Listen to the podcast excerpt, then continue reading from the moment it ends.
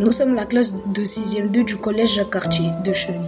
Nous avons réalisé ce projet en EMI, en histoire géo, avec Madame Bernard et Madame Doumouchier. Le projet concerne Simone Michel Lévy. Elle est connue car elle est résistante. On l'a choisie car elle a travaillé à la poste de Cheny. Elle a même passé une partie de son enfance dans notre ville. Nous disposons de quatre affiches. Une parlera de la chronologie et les dettes de la guerre. La deuxième parlera de Simone Michel Lévy et son rôle dans la résistance.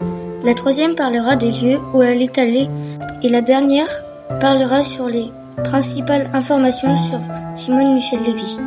Un QR code sera placé sur chaque affiche. Pour le biper, il faudra une application exprès qu'on peut installer sur le Google Play Store. Ce QR code vous fournira des informations supplémentaires sur cette grande résistance.